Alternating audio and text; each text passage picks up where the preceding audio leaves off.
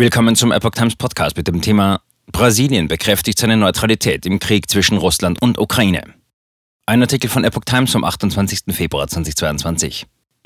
Brasiliens Präsident Jair Bolsonaro hat die Neutralität seines Landes im Krieg zwischen Russland und der Ukraine bekräftigt. Wir werden nicht Partei ergreifen, sagte der rechtsradikale Präsident am Sonntag.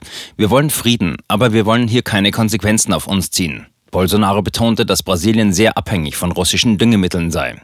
Bolsonaro versicherte, dass sein Land sich im UN-Sicherheitsrat aktiv dafür eingesetzt habe, dass in einer diskutierten Resolution zum russischen Angriff auf die Ukraine das Verb verurteilen durch Bedauern ersetzt worden sei.